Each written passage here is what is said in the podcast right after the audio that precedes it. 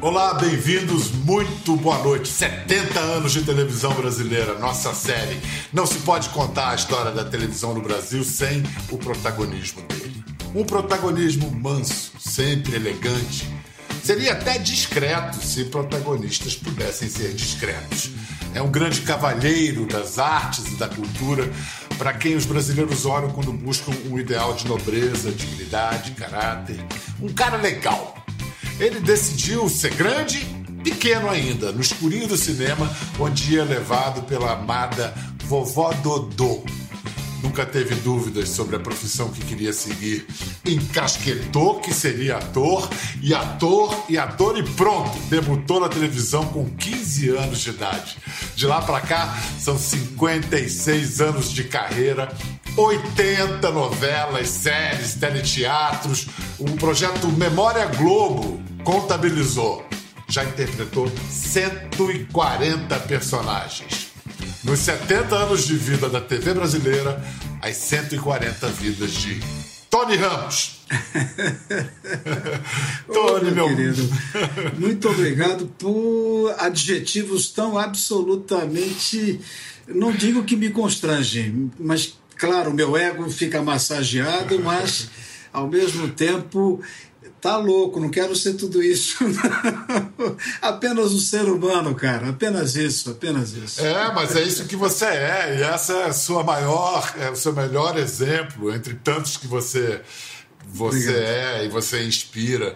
Não exagerei, nem um tico. Eu espero que essa pandemia esteja sendo leve para você, para a Lidiane. Como é que vocês estão segurando essa experiência que a gente nunca imaginou que iria viver, né, Tony?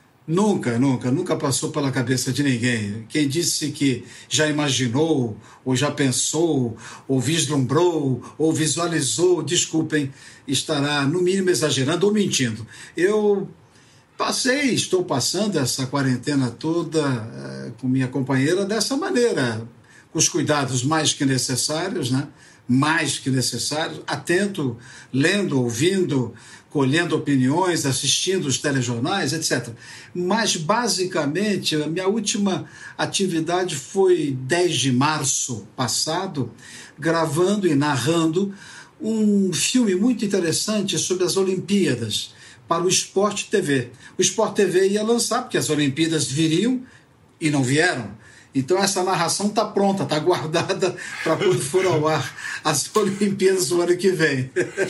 10 de março, no dia seguinte, foi decretada, declarada a pandemia mundial pela Organização Mundial de Saúde. Então vamos começar a falar um pouco do passado. Eu estou adorando essa série que a gente está fazendo sobre os 70 anos de TV brasileira, cada depoimento incrível. E você, o que eu soube é que antes de você se encantar com, com a telinha, foi o telão que te pegou. Você era um menino que tinha uma ligação muito forte com a vovó Dodô, é isso? E minha ela avó, te lev... querida, minha avó. Isso. E ela te levava é. ao cinema. E aí, no cinema que você teve essa sacada, eu vou ser isso é. quando crescer?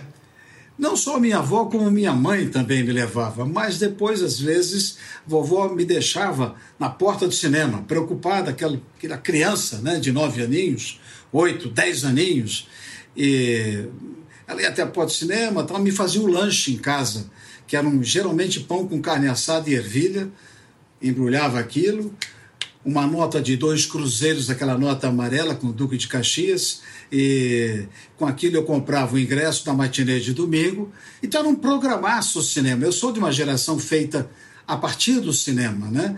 E vovó sempre contemporizando, menino, você não todo domingo é isso. E eu voltava para casa geralmente imitando o Oscarito. E eu ali em casa, tal, eu sempre fazia as caras do Oscarito, hum, hum, hum. ficava fazendo isso. Então aí começou pelo telão, pelo telão. O Mascarito é um daqueles que a gente pode aplicar sem medo o, o adjetivo gênio, né? Ele era um negócio absoluto, extraordinário. Absoluto. É, Tínhamos também o, o seu complemento. Grande Otelo.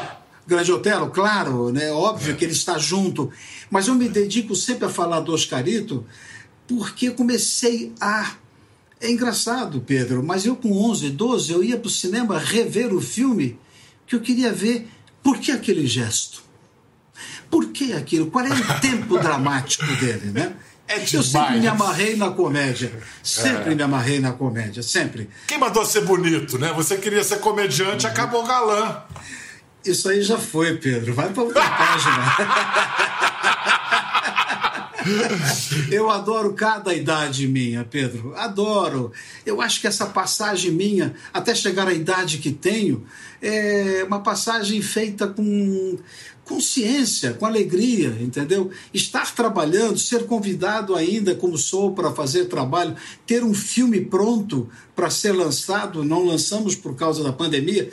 Isso é fruto de. Qual filme? De, Aproveita né? para falar desse filme. Qual é? Ah, o filme é do, é do Luiz Vilaça, que é um grande diretor. E o, o Vilaça tem uma história linda. É o reencontro de amigos que só se viram a última vez quando o metrô de São Paulo foi inaugurado. E o jornal que fez essa reportagem quer reunir 40 anos depois esses amigos. E aí, um deles, a minha personagem, dono de um restaurante no Bexiga, propõe uma aposta que será decidida aos 45 minutos do segundo tempo. Nome do filme: só ao final desse jogo, Palmeiras e Corinthians, é que eles saberão quem ganhará a aposta. O resto eu não posso dizer. Olha só, então vamos fazer uma linha do tempo, começando no menino espectador. O menino fascinado pelo telão do cinema. Uhum. A, a, tela de televisão, naquele início, não, nem competia, não dava nem para comparar com o cinema. Qual era o encanto daquela, daquela caixinha, daquele eletrodoméstico na sala? Eu ia assistir na casa de vizinho. Eu sou daqueles que foi ver a primeira Televizinho. vez no televizinho. No interior de São Paulo nós não tínhamos. E quando mudamos para a capital paulista, fomos morar ali na, aí na Avenida Pompeia, um sobradinho, e morávamos ali, vovó, minha mãe. Minha mãe já a essa altura já era separada de meu pai, era uma atitude ousada, corajosa de minha querida mãe para aquela época, para aqueles anos, aquela hipocrisia. Ainda hoje tem essa hipocrisia, você imagina nos anos 1950, né? E a vida tocando. Então, mas não tinha dinheiro, condições para ter um televisor.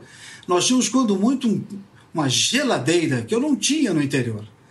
É, no interior a gente comprava pedras de gelo, colocava em caixotes para conservar alguma coisa e a comida era conservada em banha de porco, porque assim é, você não perdia aquele alimento, aquela proteína.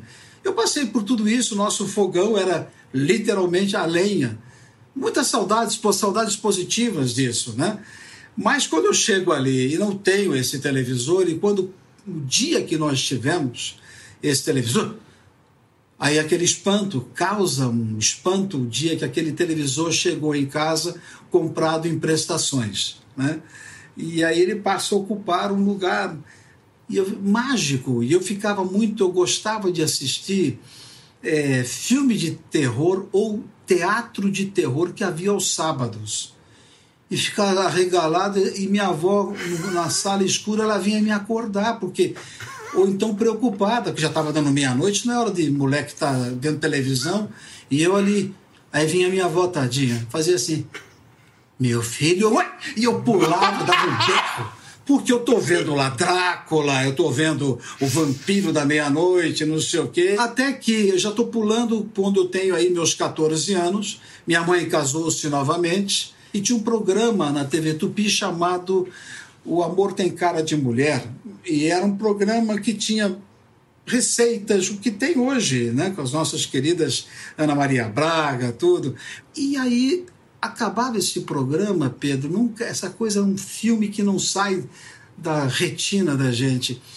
Acabava esse programa, ele falava: "Vem aí novos em foco". Novos em foco aquilo me chamou porque eram pessoas que eu não conhecia e era para isso. A Tupi tinha o programa onde procurava novos valores ao vivo e seriam ou não aproveitados na sua grade de elenco, na sua grade de programação. Eu me interessei por aquilo, fui até lá e o senhor Ribeiro Filho procurem nos alfarrábios da televisão e vocês vão saber quem foi e a importância dele, João Ribeiro Filho. E ali ele pegava a notícia do jornal que ele lia de manhã, Pedro, e que mais o interessava, ele ia para a máquina de escrever e escrevia um esquete de 10 minutos. E o calouro tinha que interpretar esse texto que ele escrevia. Esse texto. Recebia o texto, olha, decora aí, no sinal. Estava lendo ao vivo, pum, sai falando. E aquele moleque recebe o vai, a boca seca, nem sabia depois que tremia. Quando passou tudo, eu peguei o ônibus, os dois ônibus, para voltar para casa é que eu entendi que eu tinha sido ousado, maluco, que adjetivo quiser usar.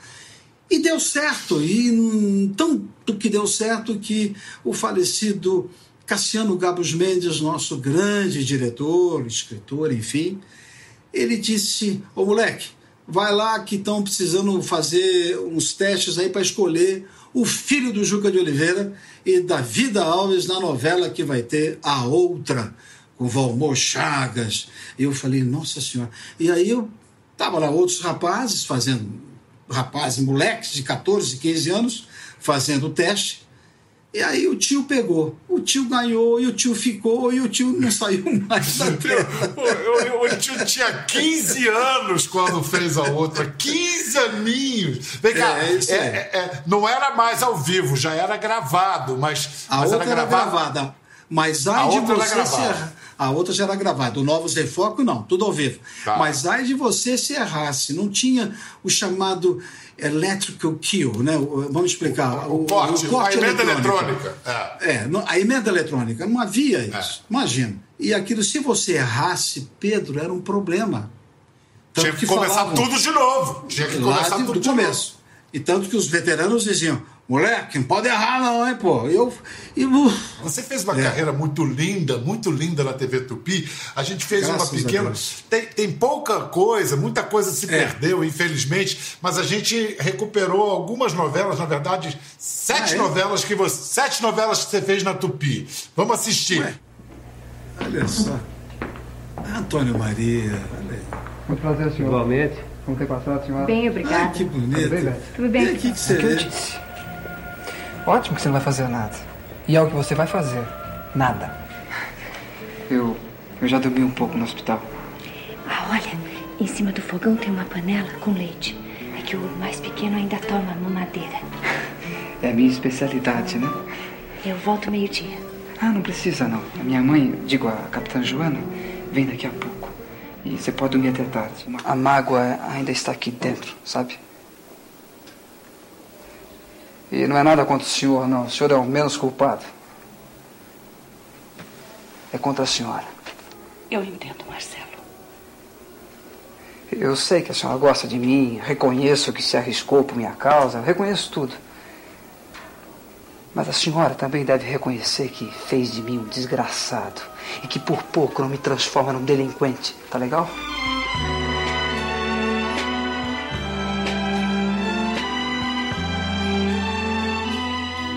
Mário Jorge não disse que Jean talvez viesse à igreja? Disse, mas disse também que se ele não viesse, ele estaria com certeza na recepção. Eu gostaria tanto que ele viesse à igreja. Talvez ele venha, vovó.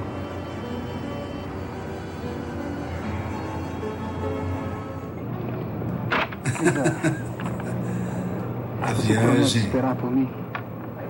Explica tudo pra ela. Diz que ela tem que trazer a mãe dela pra fazer um exame, nem que Rolando seja uma camisa Boldrin, que beleza, olha. Seu caso, Como é que tá? Ó, eu... Tô esperando um pouco, sabe, Alberto, pra depois voltar a carga. Sobre Diná era Eva Vilma quem fazia. Acho que você consegue. É... Agora, mais do que nunca, eu preciso da minha liberdade, sabe? Tem que começar a vida. Que, que viagem, Tony, que viagem. Mas esse começo aí da Tupi, esse Antônio Maria, pulou aí porque acho que não tem imagens do Nino Italianinho. Pois é, isso que eu é. queria falar, porque o Antônio Maria fez tanto sucesso com uma história de imigrante que a Tupi pegou e teve a ideia de fazer agora vamos fazer o italiano, Nino Italianinho, que era Juca de Oliveira. A gente tem mostrou para o Juca quando esteve no programa uma imagem dele com a Araciba Labanian linda, fazendo... divina, os dois faziam um casal romântico. Agora, Isso. sua, sua, que aliás é um papel inesquecível seu, é o Rubinho, né? Do Rubinho, filho da Miriam Muniz na novela. Isso. Exatamente. Não, tem, não tem nenhuma cena sua é, é, em ação. A gente achou um material interessantíssimo. Você aparece rapidinho, garoto. Acho que você tinha 21 anos durante é, a, gra a, gravação do Nino Italianinho. A novela teve tamanho sucesso que o elenco rodava o Brasil em 69 para se apresentar ao público em teatros. Aí tem umas cenas de vocês no Teatro Francisco Nunes, em Belo Horizonte. Há muito tempo liderança é aqui, obrigado assinado Itacolomi.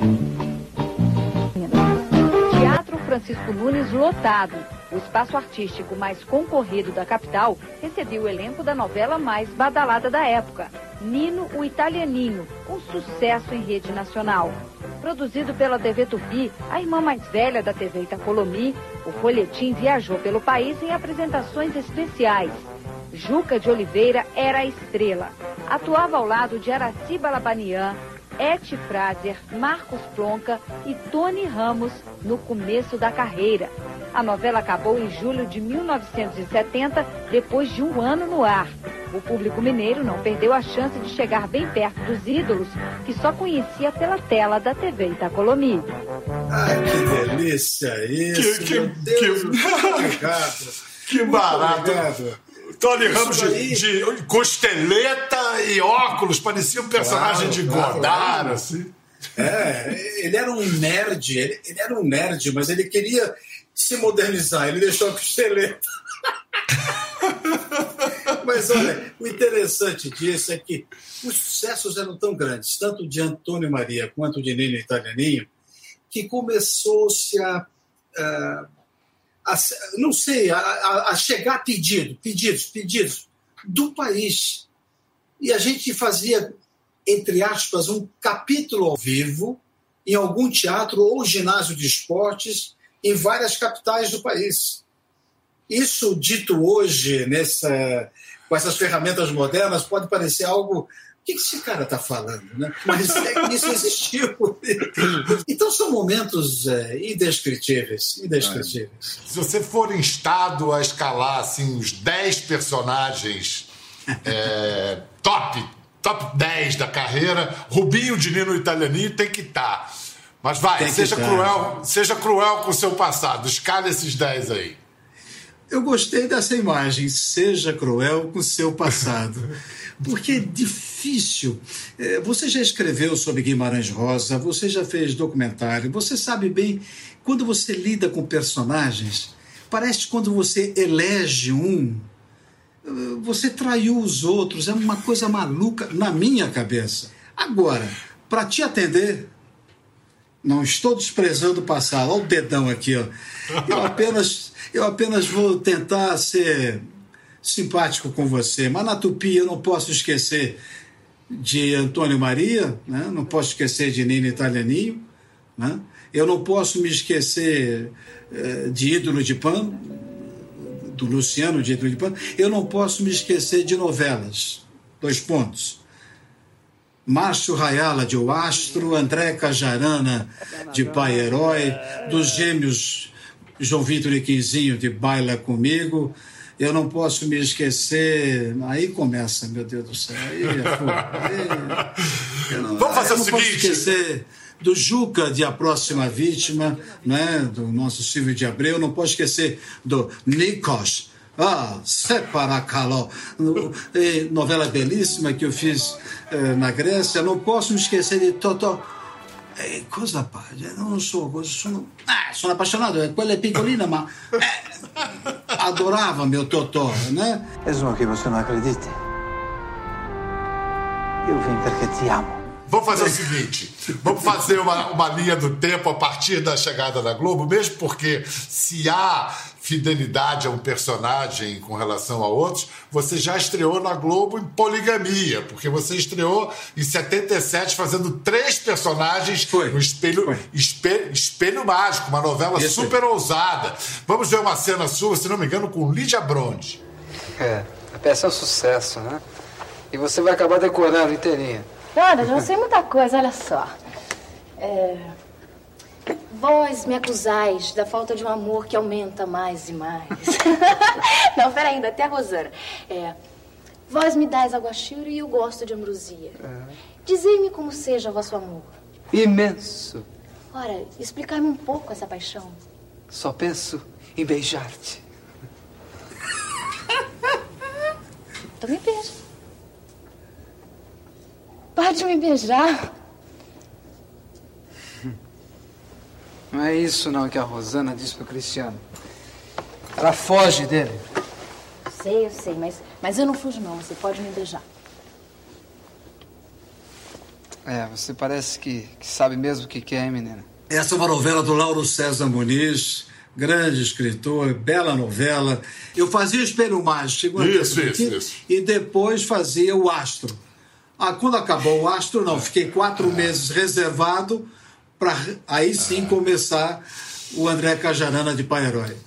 Quem conhece a história da televisão brasileira que sabe que antes do Quem Matou Odete Reutemann, o, o grande pergunta era quem matou Salomão Ayala, o É. pai de Márcio Ayala na novela, Dionísio Azevedo, grande Dionísio Azevedo. Grande Dionísio, A- é. grande. Agora, a, a sua cena que ficou marcada foi o primeiro nu masculino em horário nobre, isso em plena ditadura, em governo Geisel. Eu sei que essa cena você já cansou de ver, mas a gente não cansa não. Vamos ver você peladão Ah, mais pode uma pôr, vez. pode pôr, pode pôr. Que é isso, Márcio? Espera, o que você está fazendo? Que é isso? Eu tô devolvendo a ele tudo que ele comprou com o bendito dinheiro dele. Se eu pudesse, eu vomitava a comida que ele comprou com o dinheiro dele. Não fale assim! Não faça isso! Feche essa porta. Feche essa porta. Salomão, os Mas faz funcionários todos estão aqui. O que significa isso? Só vai.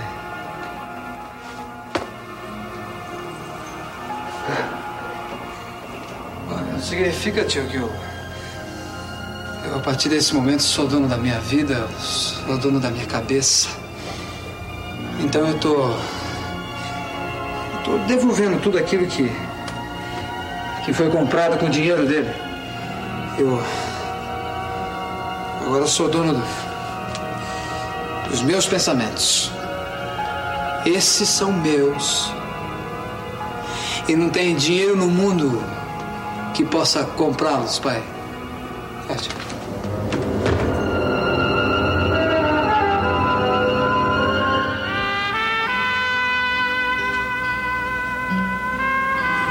Doutor Márcio! Doutor Márcio!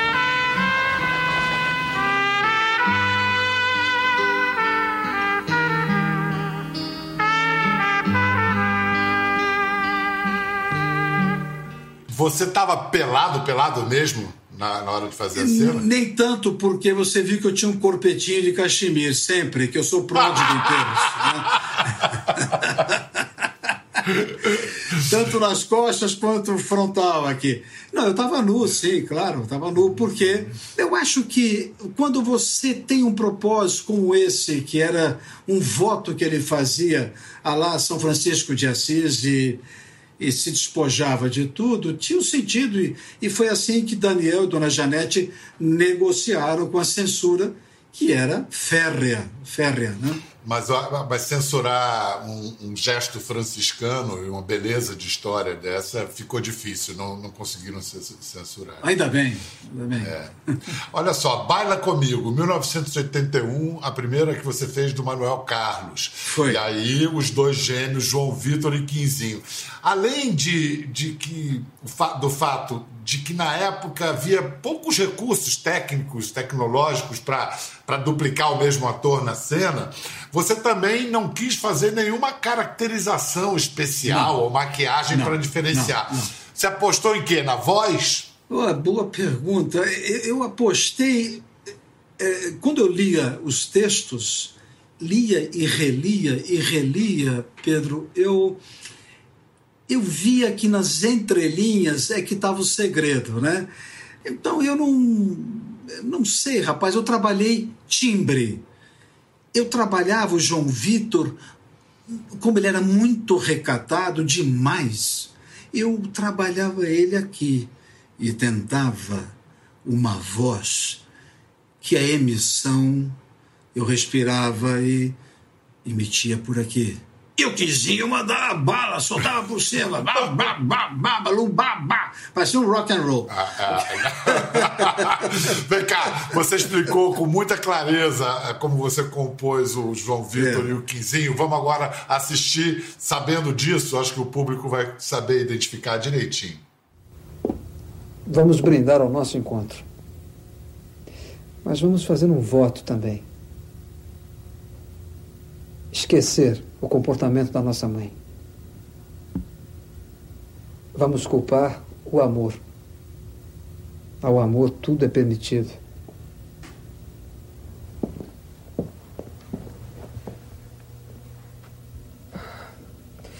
Não dá, Vitor. Eu, eu, eu não consigo aceitar assim, poxa, assim, tão, tão naturalmente como você está aceitando, poxa. Não dá, não consigo. Nosso caso não é de perdão, mas de compreensão. Vamos compreender. É um pedido que eu lhe faço.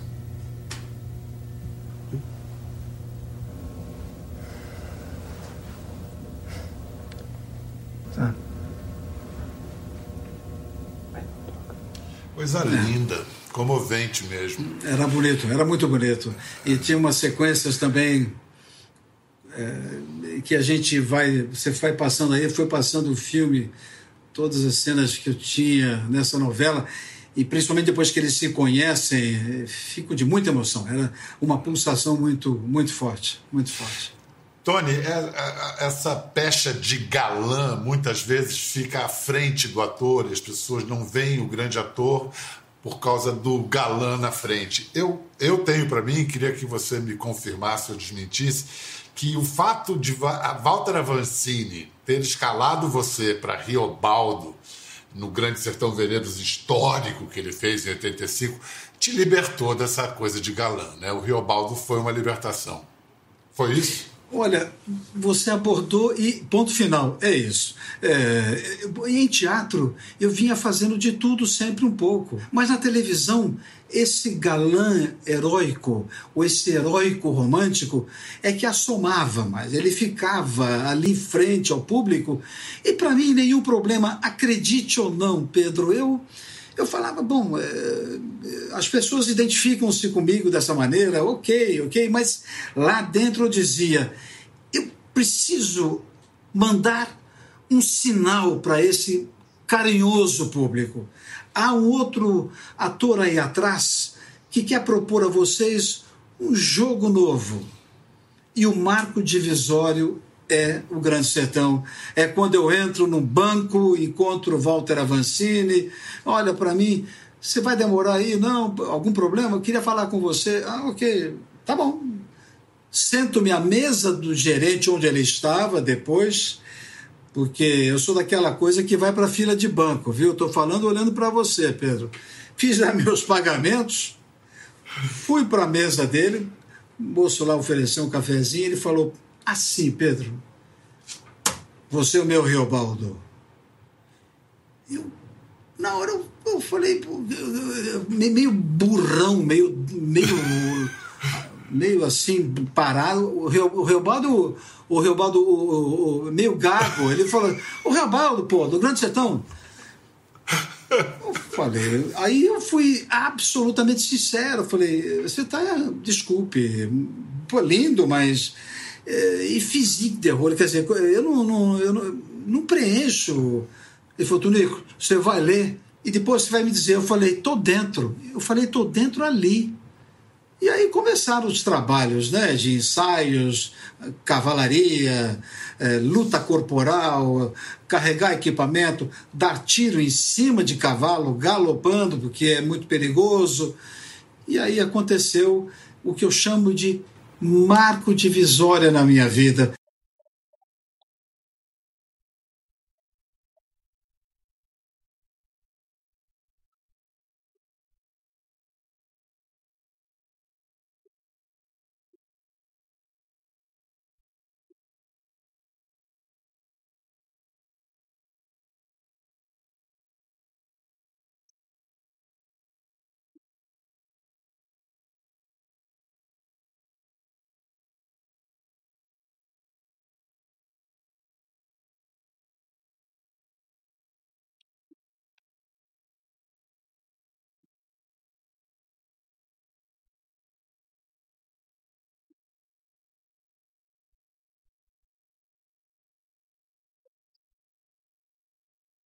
Aí eu comecei a fazer comédia em televisão, outros personagens mais diferentes tal. Foi aí. 20 Muito anos lindo. da TV Globo. Pois é, muito, muito inesquecível aquilo. Escuta, é, vou mostrar uma cena que eu sei que, a- além da cena ter sido uma façanha técnica, uma façanha de realização na época, do nosso querido Rogério Gomes, o Papinha, eu sei que tem um, um- um fim da história que eu quero que você conte depois. Mas primeiro vamos ver a cena do tiroteio em Mulheres Apaixonadas 2003. Ah, tá. Mas o que está acontecendo? Não sei, o que, que é isso? Para isso.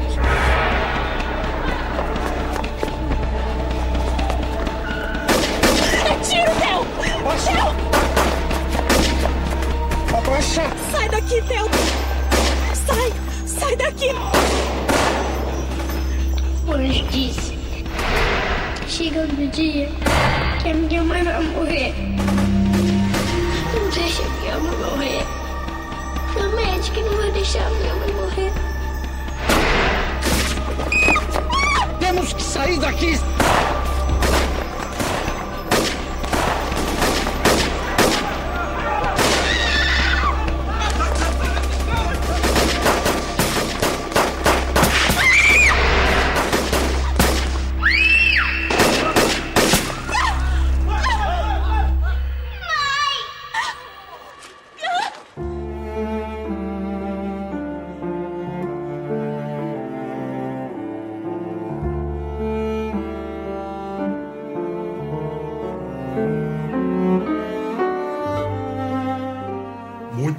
Forte.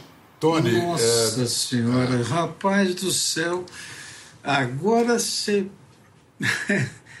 Você me pegou bonitinho. Mas, enfim, é um momento realmente muito especial. duas coisas, Tony. Em quanto tempo vocês rodaram essa sequência e o que, que mais marcou a sua memória que mexe tanto com você até hoje? muitas coisas, mas eu vou ser sucinto nisso. Nós levamos dois dias para fazer isso.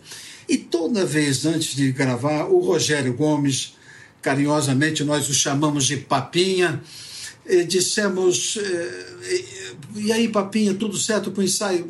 Vamos, pera um pouquinho, mais uma vez, depois eu quero falar com o público. Aí ele pegava um microfone que tinha uma caixa poderosa e ele falava com a rua, com as pessoas. Pedimos desculpas antecipadamente, mas contamos com a colaboração. Isto é uma cena de ficção, como se faz no mundo inteiro, e não queríamos estar aqui atrapalhando, mas só estamos a agradecer. Vamos rodar, preciso do silêncio de todos. Muito obrigado. Um, dois, três, gravando. E, ba, ba, ba, ba, ba. e aquilo comendo, e as cenas que vocês viram.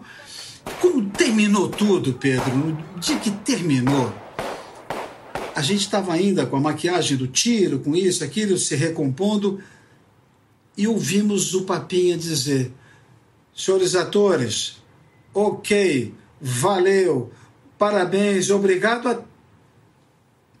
Ele ia dizer obrigado a todos. Ele foi interrompido por aplausos que vinham dos prédios, dos restaurantes, das pessoas que estavam atrás das câmeras, dos ônibus parados que pararam para ver aquilo. Era como uma, era como um palco aberto de um teatro grego. Era um teatro grego.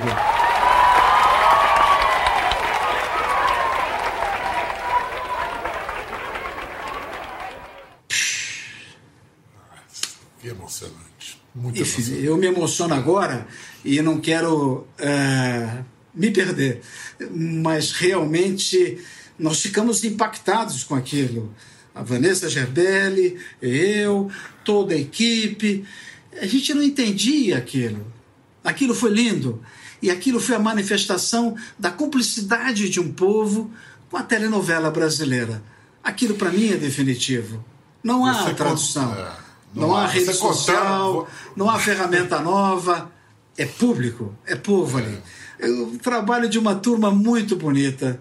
Uma turma muito bonita. Valeu muito a pena. Muito. E, deixa eu só acrescentar uma coisa. Eu me emocionei agora só de você contando, uma coisa muito linda mesmo. Só queria Mas é lembrar emocionante. Que o, o apelido Papinha, o Rogério Gomes, levou, carregou do pai, Hilton Gomes, que foi um homem importantíssimo, foi o primeiro apresentador do Jornal Nacional ao lado do Cid Moreira e foi o repórter que fez a cobertura do lançamento da Apollo 11, para o primeiro foguete levando os homens à Lua. Exatamente. Hilton Gomes, pai de Rogério Gomes. Escuta, Tony, agora é, você está com 72. 72, é de 48, exatamente. Com é. 72 anos, que papel você acha que está faltando, que poderiam te oferecer agora que você adoraria fazer? Sabe o que eu ia falar? Um atleta, um corredor de 10 mil metros. claro que não, né? Ah, é até porque eu adoro, adoro Olimpíada, adoro essas coisas, adoro, adoro. Não, mas uma personagem que realmente eu gostaria de fazer, já foi feito na televisão por Carlos Alberto há quarenta e tantos anos, mas eu gostaria de fazer um maestro. E gostaria muito de ter nessa personagem não uma didática chata, pedante, pretensiosa, excludente, elitista, burra eu queria ter uma personagem que falasse da música erudita e da beleza que ela é. Um personagem, um homem maduro, é, que, que ama, que tem vontade de sexo, que tem vontade de acertar na vida, pode ser bem casado, mal casado, pode estar no quinto casamento, não importa. Um ser humano que por acaso é o maestro. E de repente ele dá aula de música e de repente ele rege uma sinfônica e fala da música erudita. Isso eu acho que seria um personagem interessante. Anotaram aí, hein? Autores e diretores. Vou querer. Mas o atleta de 10 mil metros está pronto, hein? Beleza, beleza. Ele correndo e você narrando, tá bom? Só! Tony, muitíssimo obrigado. Foi muito Viva. bom conversar com você. Viva. Viva, Te obrigado. cuida. Dá um beijo na Lidiane, um beijo Tô. na sogra. Vocês tá fiquem bem, Tô. tá bom? então vamos terminar com um Beethoven. O que, que a gente toca, Bota Tony? A nona. A nona de Beethoven. Pronto. Beijo, gente. Beijo, Tony. Beijo, muito obrigado. Saúde e paz a todos. Ficou curioso para ver as imagens do programa? É só entrar na página do Conversa no Globoplay. Tá tudo lá. Até a próxima!